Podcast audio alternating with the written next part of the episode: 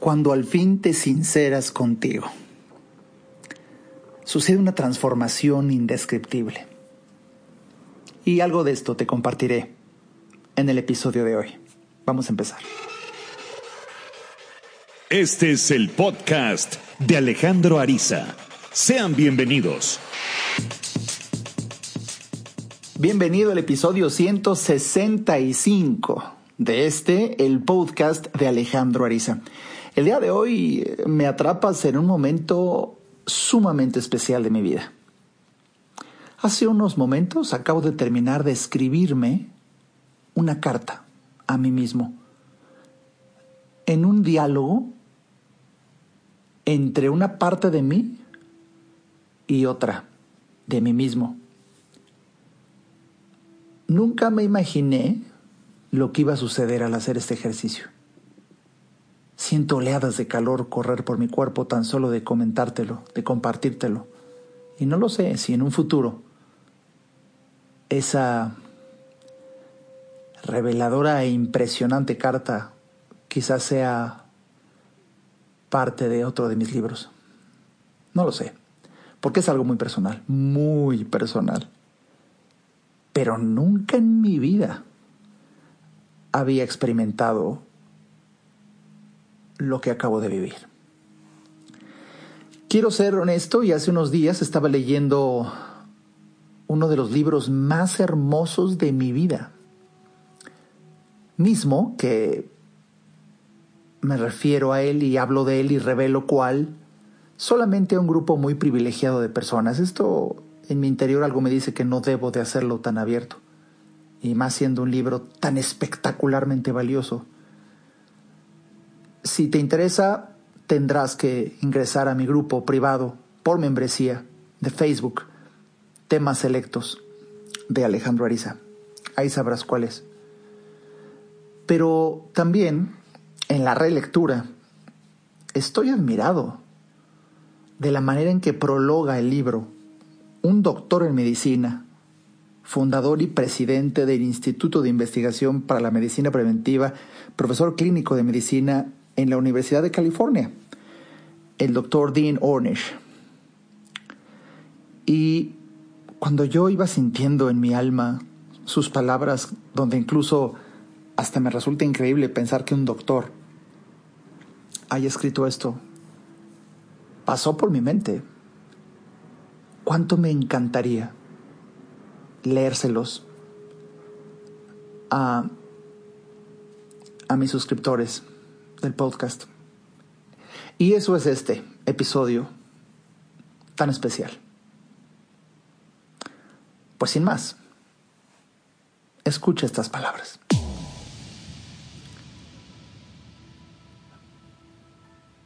Durante más de 30 años, mis colegas de la Fundación de Investigaciones para la Medicina Preventiva y yo, hemos llevado a cabo numerosos estudios que demuestran que cuando solucionamos las causas subyacentes de determinada dolencia, el cuerpo tiende a hacer gala de una sorprendente capacidad de autocuración y a iniciar el proceso con una rapidez que jamás hubiéramos creído posible hemos necesitado procedimientos tecnológicos de última generación para demostrar el poder de unos recursos antiquísimos de baja tecnología y bajo coste. Nuestras investigaciones demuestran que a menudo basta con hacer cambios sustanciales en el estilo de vida para detener incluso el avance de graves dolencias cardíacas. Modificando los hábitos también es posible curar el cáncer de próstata la diabetes, la presión arterial alta, los niveles de colesterol elevados, la artritis y la depresión. Hemos publicado estudios que dejan patente que cuando cambias de costumbres, tus genes se transforman. Los genes que previenen la enfermedad se activan y los que provocan problemas cardíacos, cáncer y otras enfermedades se desactivan e incluso aumenta una enzima que alarga los telómeros, las terminaciones de los cromosomas que controlan los procesos de envejecimiento, lo que favorece la longevidad. Las personas pierden una medida de 10 a 11 kilos el primer año y cinco años después mantienen como mínimo la mitad de la pérdida.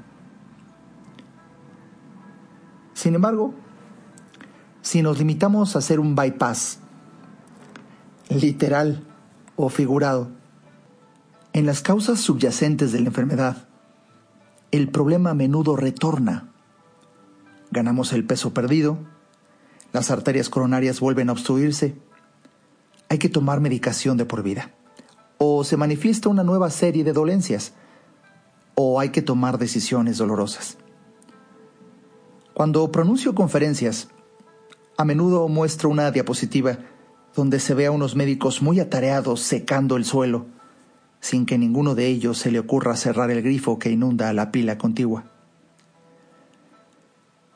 Las elecciones que hacemos a diario en relación con la alimentación y el estilo de vida constituyen algunas de las causas subyacentes de la obesidad y otras enfermedades crónicas.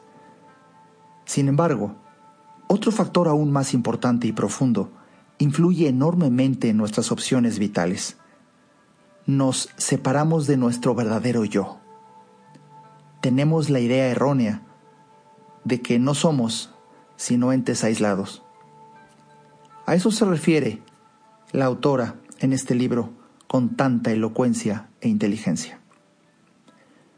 La información es importante, pero casi nunca suficiente para provocar cambios duraderos en la dieta y en las costumbres. En caso contrario, todos estaríamos delgados y gozaríamos de buena salud, puesto que la mayoría somos conscientes de qué alimentos nos convienen y cuáles no. Tampoco fumaríamos. Ningún fumador ignora que su hábito le perjudica. Todos los paquetes de tabaco incluyen una advertencia de las autoridades sanitarias, al menos en Estados Unidos y en muchos otros países. Sin embargo, una tercera parte de los estadounidenses sigue fumando. Salta a la vista que debemos actuar a niveles más profundos. Las verdaderas epidemias no son la obesidad, las dolencias cardíacas o el cáncer, sino la soledad la depresión y el aislamiento. Cuando se abordan esos problemas tan enraizados, a las personas les cuesta menos cambiar de hábitos. En el transcurso de las investigaciones, paso muchas horas con los sujetos participantes y a lo largo de un periodo de varios años. Llegamos a conocernos muy bien y se establece una relación de gran confianza mutua. Les pregunto, Ayúdame a entender. ¿Por qué comes demasiado? ¿Por qué fumas? ¿Por qué bebes tanto alcohol? ¿Por qué trabajas tanto? ¿Por qué abusas de estupefacientes?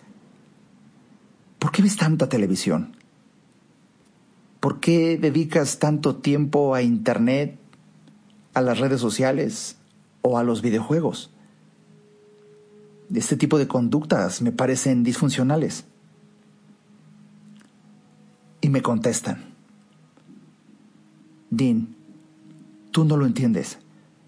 Esas conductas no son disfuncionales, son muy funcionales, porque me ayudan a salir adelante, mitigan mi dolor emocional. Mm. Salir adelante se convierte en algo más importante que vivir muchos años cuando estás solo, deprimido y aislado. Como afirmaba un paciente, en este paquete de cigarrillos tengo 20 amigos. Siempre están ahí cuando los necesito y no cuento con nadie más. ¿Quieres que renuncie a mis 20 amigos? ¿Qué me vas a dar a cambio? Otros pacientes se refugian en la comida, como alguien me comentó en cierta ocasión. Cuando me siento solo, tomo alimentos muy dulces. Eso me ayuda a tranquilizarme y palia el sufrimiento. Lleno el vacío con comida. Por eso, a menudo nos referimos a los alimentos azucarados como comidas de consuelo. Tenemos muchas formas de anestesiarnos, eludir el dolor y distraernos. La conciencia es un requisito indispensable para sanar. El dolor, entre otras cosas, absorbe nuestra atención, nos obliga a reparar en el sufrimiento y nos ayuda a desentrañar qué lo ha motivado, para que podamos optar por una vida más agradable y saludable. Las experiencias del malestar emocional y la infelicidad pueden actuar como importantes catalizadores. No solo nos incitan a cambiar de hábitos en relación con la dieta y el ejercicio físico, sino también a abordar los problemas que nos afectan a niveles más hondos. Bueno, quizá me cueste mucho cambiar, pero me siento tan mal que estoy dispuesto a intentar cualquier cosa. En momentos así, con la orientación adecuada, las personas están predispuestas a hacer elecciones vitales, constructivas, en lugar de optar por las más autodestructivas. Como los mecanismos que afectan a la salud son tan dinámicos, en cuanto empezamos a trabajar a un nivel trascendente, nos sentimos mejor. De tal modo que las razones para cambiar se reformulan, pasando de ser el miedo a morir a la alegría de vivir.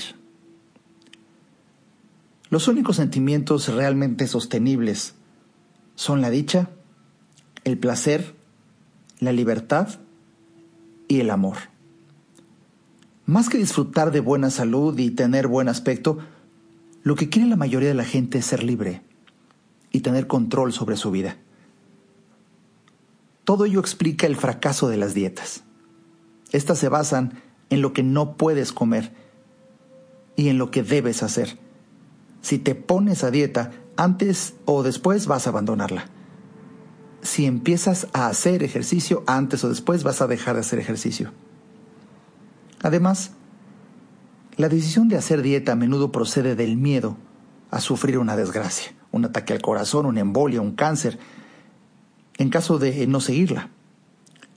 Instar a una persona que cambie de estilo de vida a fuerza de amenazas nunca dará resultado porque nadie quiere tener presente la posibilidad de afrontar una tragedia. Preferimos no pensar en ello. El miedo no constituye una motivación sostenible. ¿Por qué? Porque nos aterra. Todos sabemos que algún día moriremos. La tasa de mortalidad sigue siendo del 100%, una por persona. Pero, ¿quién quiere pensar en ello? Aún los individuos que han sufrido un ataque cardíaco cambian apenas de hábitos durante unas pocas semanas antes de retornar a sus antiguas pautas de vida y de alimentación. Por otra parte, el lenguaje del cambio de conducta a menudo posee un deje moralista que desmotiva a muchas personas. Por ejemplo, eh, hablar de hacer trampa cuando estás a dieta. La diferencia entre pensar en alimentos buenos y malos y considerarte una buena o mala persona. Si optas por unos u otros, es casi imperceptible, pero ese paso minúsculo desemboca en una espiral descendente que acaba por convertirse en un círculo vicioso. De igual modo, el término complicidad del paciente acarrea unas connotaciones fascistas y aterradoras al dar a entender que una persona se deja manipular doblega a su voluntad a otra. A corto plazo, ese tipo de lenguaje tal vez te induzca a cambiar de hábitos, pero antes o después, por lo general antes, una parte tuya se revelará. No en vano, la orden no comeréis de ese fruto fue desobedecida. No comáis de ese árbol fue desobedecida. Y eso que procedía del mismísimo Dios Pues bien, estoy gozando intensamente leerte esto. Algo en mi corazón me dijo que lo compartiera contigo. Y continuaré después de un breve corte. Ayudarte a entender para que vivas mejor. Esa es la misión porque solo hasta que el ser humano entiende, cambia. En un momento regresamos al podcast de Alejandro Ariza. No hay que ir a terapia cuando se tienen problemas, porque todos tenemos problemas. Hay que ir a terapia cuando quieres resolver tus problemas. Si te interesa tener una charla conmigo, a mí me encantará compartir reflexiones de vida que puedan ayudarte a ver la vida distinta. Entra a www.alejandroariza.com y en el botón del menú Alejandro Ariza, ahí se despliega un submenú que dice consultas haz clic ahí y tendrás toda la información para ver si en tu destino está que podamos charlar. Para mí será un placer ayudarte. Toda mejora implica un cambio, pero recuerda, solo si entiendes, cambias. Continuemos escuchando al doctor Alejandro Ariza. Pues bien, estamos de vuelta en este episodio tan especial en donde he querido compartir contigo un momento de intimidad, de mis lecturas. Así sentí el impulso y así lo estoy haciendo. El día de hoy, como lo has notado, creo que hay un mensaje trascendente para muchos de nosotros. Y bueno, sin más, he prometido leerte un texto hermoso yo considero un talento indescriptible para un médico el que prologue un libro de esta manera. Y el doctor Dean Ornish continúa diciendo, Hablar de fuerza de voluntad es como decir que debes obligarte a ti mismo, a ti misma a hacer algo. Sin embargo, la fuerza constituye un recurso insostenible. Vuelvo a repetirlo. Solo el amor, la dicha, el placer y la libertad son sostenibles. Cuando, como es inevitable, acabamos por abandonar una dieta, tendemos a culparnos a nosotros mismos. En consecuencia, la humillación, el sentimiento de culpa, la rabia y la vergüenza constituyen sentimientos inseparables de la mayoría de regímenes y programas de salud, y esas emociones se cuentan entre las más tóxicas que existen. En cambio, bajo la guía de especialistas, de personas con alto nivel de conciencia. Seremos capaces de remontarnos hasta el mismísimo origen de nuestro sufrimiento. Hemos olvidado quiénes somos en realidad. Etimológicamente la palabra salud viene de la raíz latina salus, que quiere decir saludar y también salvación. El término yoga procede del vocablo sánscrito yui, que significa unir. Una vez más, las investigaciones corroboran la sabiduría de las antiguas tradiciones. La intimidad nos cura. Y para experimentar intimidad se requiere confianza, porque solo podemos intimar con otra persona en la medida en que seamos capaces de mostrarnos vulnerables en el plano emocional. Entonces, se producirá el verdadero compromiso que permite a dos personas confiar plenamente la una en la otra. La confianza nos ayuda a sentirnos a salvo. Y cuando experimentamos seguridad, somos capaces de abrir el corazón al prójimo y mostrarnos desnudos y vulnerables ante él física, emocional y espiritualmente. Solo abriendo el corazón y aceptando la propia vulnerabilidad, alcanzaremos esos niveles de profunda intimidad que son curativos, dichosos, poderosos, creativos e intensamente extáticos. Entonces estaremos en posición de rendirnos al otro desde la fuerza y la sabiduría, no desde el miedo, la debilidad y la sumisión. Si un abuso físico, sexual o emocional viola esta confianza, sobre todo cuando procede de un progenitor o de una figura supuestamente protectora, la intimidad resulta peligrosa y terrorífica. Comer en exceso se convierte entonces en una forma de protegernos de ulteriores abusos, pero también nos aísla de la intimidad curativa que tanto ansiamos. Los principios de comunidad, compasión, perdón, altruismo y servicio están integrados en casi todas las religiones y tradiciones espirituales así como en muchas seculares, lo que el filósofo Leibniz llamó la filosofía perenne. Estos valores constituyen los pilares eternos y comunes de todas las confesiones, al margen de rituales y formalismos que a menudo se usan para dividir más que para unir. El altruismo, la compasión y el perdón son sanadores tanto para el que los pone en práctica como para el que se beneficia de ellos. Porque dar de corazón nos ayuda a superar el sentimiento de soledad nacido del aislamiento. Así pues, no perdonamos a los demás para excusar sus actos, sino para liberarnos de nuestros propios estrés y sufrimiento. Al hacerlo, experimentamos unos niveles de intimidad y comunidad que son profundamente sanadores. Cuando recibes el odio con amor o el miedo con esperanza, tu gesto te transforma a ti y a los que te rodean. Ahora bien, los antiguos swamis y rabinos, monjes y monjas, mulas y maharishis, no concebían sus prácticas espirituales solo como poderosas técnicas para afrontar el estrés, que lo son. También conocían su poder de transformación y trascendencia, su capacidad de proporcionar una experiencia directa de lo que significa sentirte feliz y en paz cuando dejas de interferir en tu estado natural de serenidad interior. Estas técnicas no nos proporcionan paz y felicidad, simplemente nos ayudan a experimentar la armonía que reina en nuestro interior cuando dejamos de alterarla.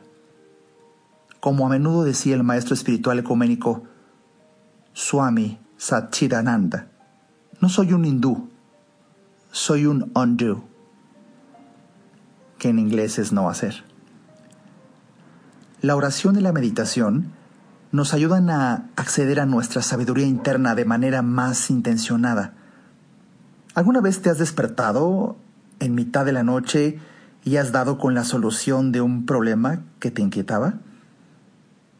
Todas las tradiciones espirituales describen una queda vocecilla interior que habla con mucha claridad pero en un tono muy bajo. La cháchara de la mente y los problemas de la vida cotidiana la ahogan con facilidad. De hecho, muchas personas solo experimentan el silencio mental necesario para oír su propia voz interna cuando se despiertan en mitad de la noche. A veces la vocecilla los apremia. Escucha, presta atención, tengo algo importante que decirte. Al final de una sesión de meditación, tanto si dura un minuto como una hora, mi mente está mucho más apaciguada, gracias a lo cual puedo oír mi vocecilla interna con mayor claridad. Entonces me pregunto, ¿a qué aspecto de mi vida no estoy prestando la atención debida? Y entonces aguardo y escucho. Con el tiempo, he aprendido a confiar y a reconocer mi voz interior. Todo el mundo puede hacerlo. Si practicamos su escucha en los instantes de tranquilidad, aprenderemos a acceder a ella en los momentos de estrés, que es cuando más la necesitamos. Atendiendo a nuestra sabiduría interior, sabremos reconocer los problemas en cuanto se manifiesten, cuando aún estemos a tiempo de rectificar, como dijo Oprah Winfrey en cierta ocasión, Escucha el susurro antes de que se convierta en un grito. Por otra parte, la meditación, la oración y otras prácticas espirituales nos proporcionan la experiencia directa de la interconexión de toda la vida. A cierto nivel, estamos aislados los unos de los otros. Yo soy yo y tú eres tú.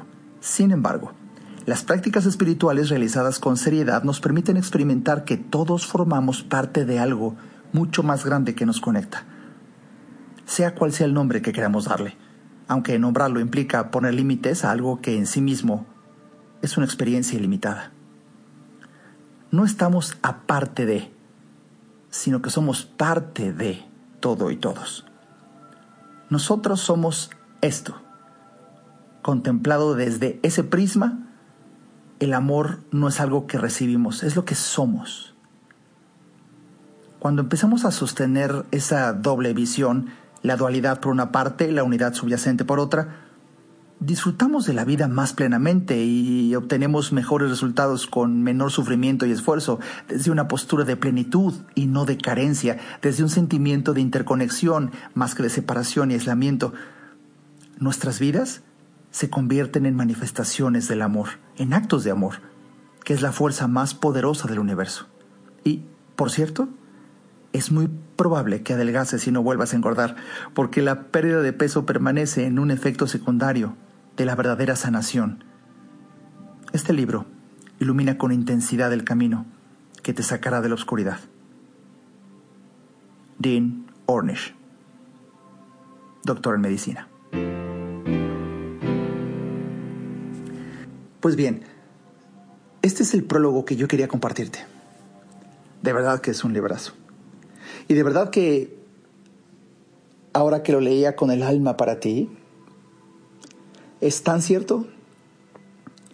Para mí es tan sobrecogedor que varios de los conceptos que expresa el Dr. Ornish son exactamente los mismos que he manifestado yo en otros de mis libros, aún sin haber leído este libro yo antes. Coincidimos aquellas personas que descubrimos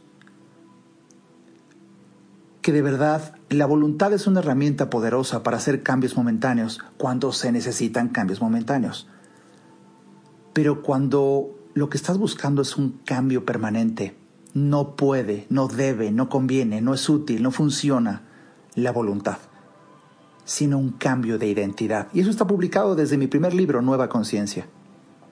Ahí hablo del poder de la identidad. Y hasta que la cambias, es que como consecuencia tu conducta se modifica en forma permanente. Ese es el poder de la identidad que, repito, explico ampliamente en mi libro Nueva Conciencia. Porque el 100%, así lo digo ahí, el 100% de la conducta humana es una lógica consecuencia del poder de la identidad, de quién crees ser realmente. Cuando, cuando uno logra un cambio ahí, a ese nivel de profundo, entonces, y solo hasta entonces, la conducta se modifica. Y sabes, no tan solo es hermoso vivirlo uno mismo, es un encanto tener la dicha y la bendición de poderlo atestiguar en otras personas. Esa es mi bendición cuando tengo la oportunidad de dar consulta. Atestiguar como alguien puede decir, se acabó, hasta aquí. Y logra terminar una relación tóxica, desvanecerla y fundirla en la nada. Y descubrir con sorpresa cómo puede seguir adelante y mejor que nunca. Eso es hermoso. Lástima que solamente se alcanza a ver hasta que se vive. Mientras, a todos nos frena el único elemento que nos priva de evolucionar. El miedo. El miedo. Y,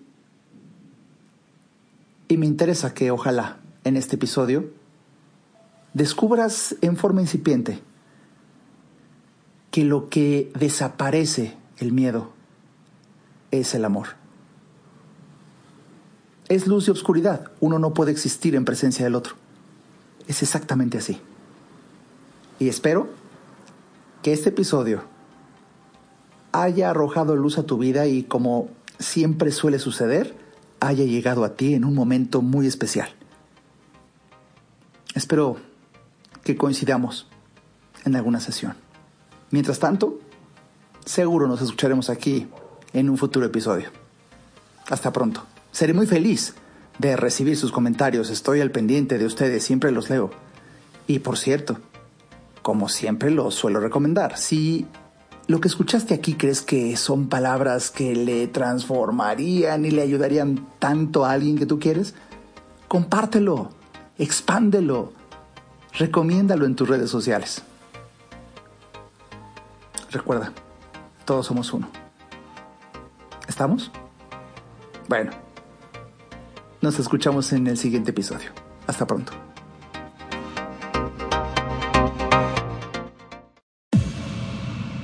Este podcast fue una producción de Alejandro Ariza. Para saber más y establecer contacto, visita nuestra página www.alejandroariza.com. Quedan todos los derechos reservados.